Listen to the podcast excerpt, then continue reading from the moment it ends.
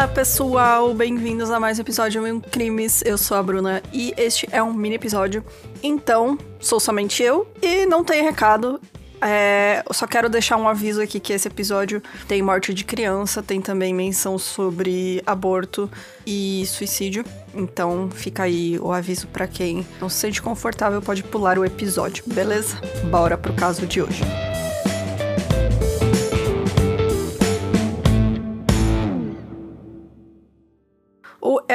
Kyle Crawford, ele nasceu em maio de 1930 na Irlanda do Norte. É, eu não consegui encontrar muita informação sobre a vida dele, só que ele nunca conheceu o pai. E a mãe dele, né, é, por ser mãe solo, ela não estava com condições de criar ele. Então ela acabou deixando ele com os avós, os pais dela, né, para eles cuidarem. E ela foi embora para o Canadá para tentar trabalhar lá. Então, ao chegar na idade adulta, o Elmer decidiu se mudar para a Austrália, onde ele começou a trabalhar como eletricista, mesmo sem ter uma qualificação técnica para isso. Ele aprendeu fazendo mesmo. Então, em alguns anos, é, depois que ele estava lá na Austrália trabalhando como eletricista, ele conheceu a Therese e logo ela ficou grávida. A Therese, ela era de uma família muito religiosa, muito católica. E óbvio, né, que ela engravidou antes do casamento, que já, já a família já não ficou muito feliz. Então, eles se concordaram em se casar antes do bebê nascer, né, que foi a primeira filha deles. E aí, em 1970, eles já tinham três filhos. É, a Catherine, de 13 anos, o James, de 8 e a Karen, de 6 anos. E depois do nascimento da mais nova, né, a Karen, a Teresa, ela passou por um período muito difícil de depressão pós-parto. Naquela época nem se sabia, era anos 60, né? Então, eu acho que não sei nem se tinha o diagnóstico, né, de depressão pós-parto. Então ela sofreu bastante. Só que o Elmer, é, aí a gente já vê que ele é uma pessoa horrorosa, ele vendo a mulher ali deprimida, sem conseguir cuidar dos filhos da casa, a solução dele é que eles não deveriam mais ter filhos, né? Eles não podiam ter mais nenhum filho, porque se ela fosse ficar assim com cada filho que eles tivessem, é, ele não queria mais. Só que, né? Mas naquele ano de 1970, a Therese descobriu que estava grávida novamente, porque é claro que ela fez um filho sozinha, né? e o Elmer falou: "Ai, ah, não quero mais", mas bom, é isso, né? A gente sabe como funciona. Então, ele falou para ela que eles não deveriam ter mais um filho, porque ele não ia aguentar ela depressiva novamente. Mas a Teresa, como eu comentei, ela vinha de uma criação muito religiosa, ela era bem católica e também ela não queria fazer um aborto, que nessa época recém tinha sido liberado na Austrália. Então a, a, a decisão dela era não fazer, ela não queria, por mais que ele pressionasse. Então, depois que ela recusou a fazer um aborto, o Elmer diz para ela então que eles iam ter que planejar para o futuro. E o que era esse plano para o futuro? Era fazer apólices de seguro. Essas apólices é, tinham lá que se eles se separassem, cada um ia ficar com metade né, das coisas que eles tinham, mas também tinha uma cláusula lá que dizia que caso Teresa, a Teresa, Teresa, né, e todos os filhos morressem, o Elmer ia ganhar uma bolada de dinheiro.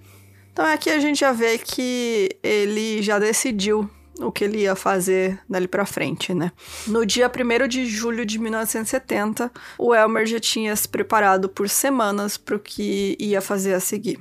Depois de ter trocado toda a fiação da casa para que a corrente elétrica não ficasse sobrecarregada e caísse, ele fabricou um dispositivo usando 15 metros de fio elétrico e dois daqueles alicates crocodilo que você usa para carregar bateria de carro, sabe? Você pode conectar ele com fio elétrico. Então ele botou lá duas pontas com alicate em cada ponta. Na outra ponta era um soquete de tomada e tinha um interruptor, né, para ligar. O que, que ele fez com isso?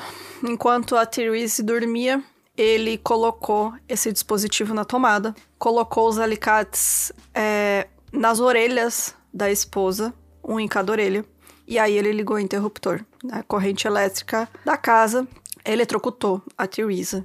Ela morreu aos 35 anos enquanto estava grávida de 10 semanas. O Elmer, ele pegou esse mesmo dispositivo para assassinar seus dois filhos mais velhos, enquanto eles também dormiam. Mas a mais nova, a Karen, ela foi assassinada com golpes de martelo.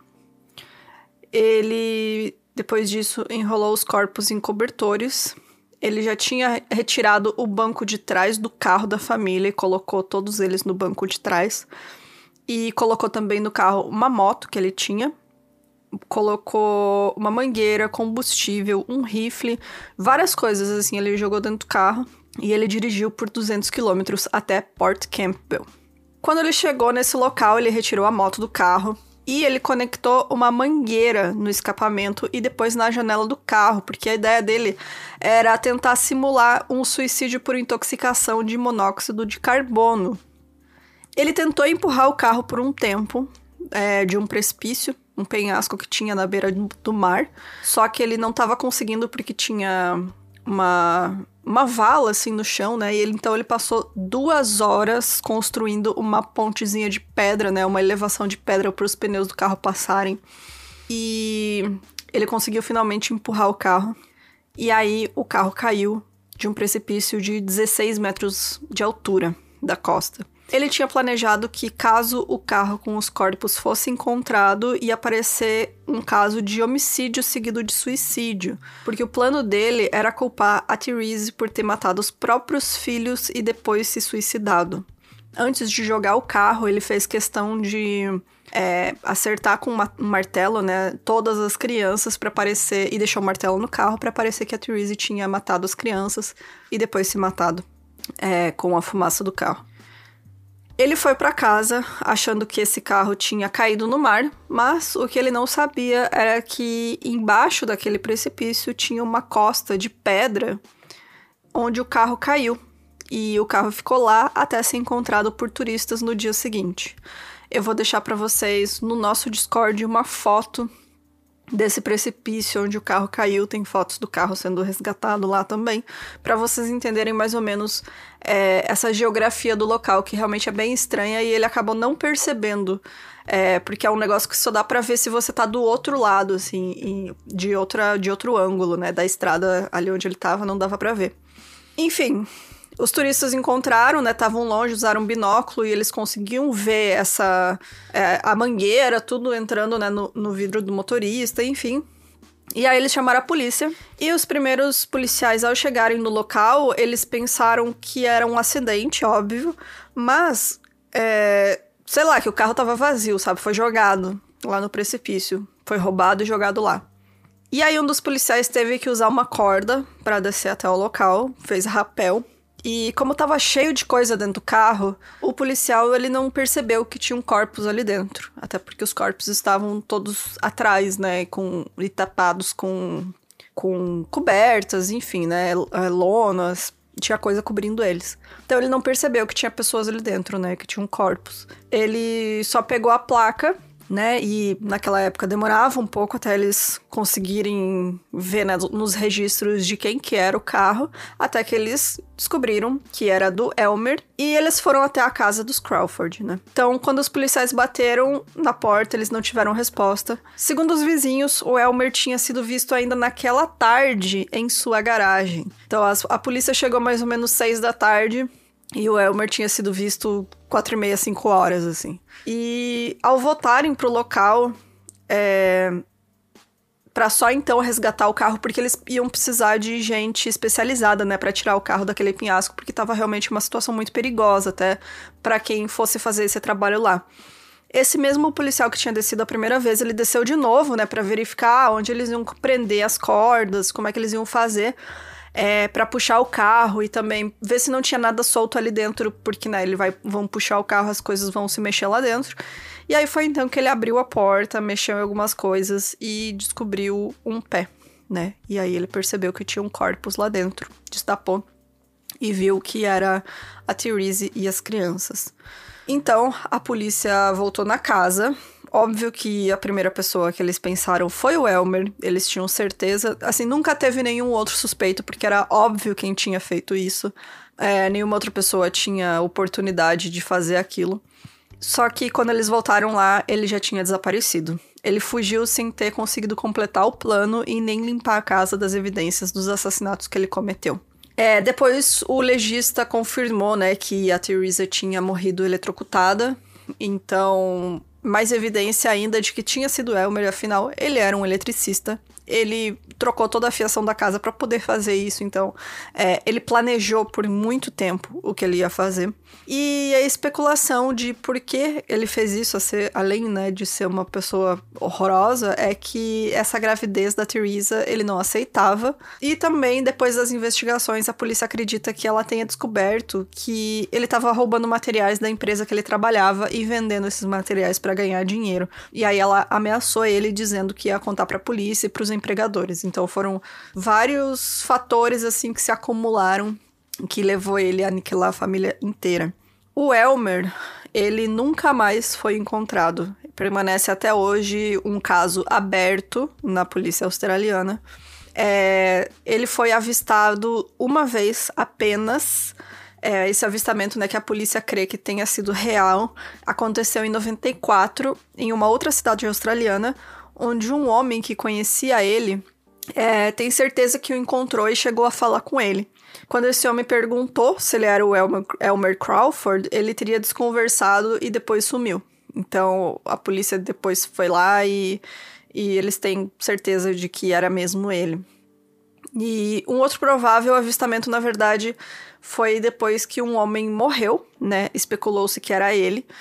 É, isso aconteceu em julho de 2010. Na verdade, a polícia falou sobre isso em julho de 2010, porque a polícia de Victoria afirmou estar trabalhando com o FBI. Porque eles suspeitavam que um homem que tinha morrido em um acidente de carro em 2005 nos Estados Unidos se tratava do Elmer. Este homem não teria nenhuma impressão digital e ele estava carregando vários documentos falsos, diferentes. Então não se sabia a real identidade dele. E eles acabaram, não sei como, chegando ao caso do Elmer. E eles tentaram reconhecimento facial. E depois foi feito o exame de DNA que determinou não se tratar do Elmer. Mas, né, muita gente tem essa dúvida de que quem que eles testaram para esse DNA, porque a família dele, ele não tinha contato com a família, ele foi criado pelos avós, então quem são esses parentes é, né? Quem é essa pessoa de quem eles pegaram o DNA para fazer a amostra e comparar com ele? Porque ele matou o resto da família dele inteira, né? A não ser que tenha sido exumado um dos corpos dos filhos, enfim. Mas, pelo que diz a polícia, não, foi uma pessoa viva. Então, muita gente duvida de que é, esse DNA tenha sido feito na pessoa certa e acredita que pode ter uma chance muito grande deste homem misterioso ter sido o Elmer, porque ele nunca mais apareceu. É, hoje em dia, ele teria mais de 90 anos, então é improvável que ele esteja vivo. Mas tá aí é um dos casos mais misteriosos da Austrália até hoje. A polícia tem um, uma recompensa de 100 mil dólares australianos para quem tiver qualquer informação que leva à identificação de onde estava ou onde está, se ele ainda tá vivo, né? Se for aí um velhinho em algum lugar, é, você pode ganhar 100 mil dólares. Aí, se você souber onde está o Elmer.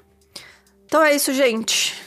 Se você tiver qualquer sugestão de caso, manda pra gente no e-mail milcrimes.gmail.com. Mande sua historinha para o milimedinhos.gmail.com e apoie a gente. A gente mais do que nunca está precisando do seu apoio para manter e crescer o podcast cada dia. Entra lá no site milincrimes.com.br, você vai ter as opções de apoio e também as recompensas que em breve terão mais, tá bom? A gente tá preparando aí algumas coisas especiais para vocês. É isso, beijos, até semana que vem. Tchau, tchau.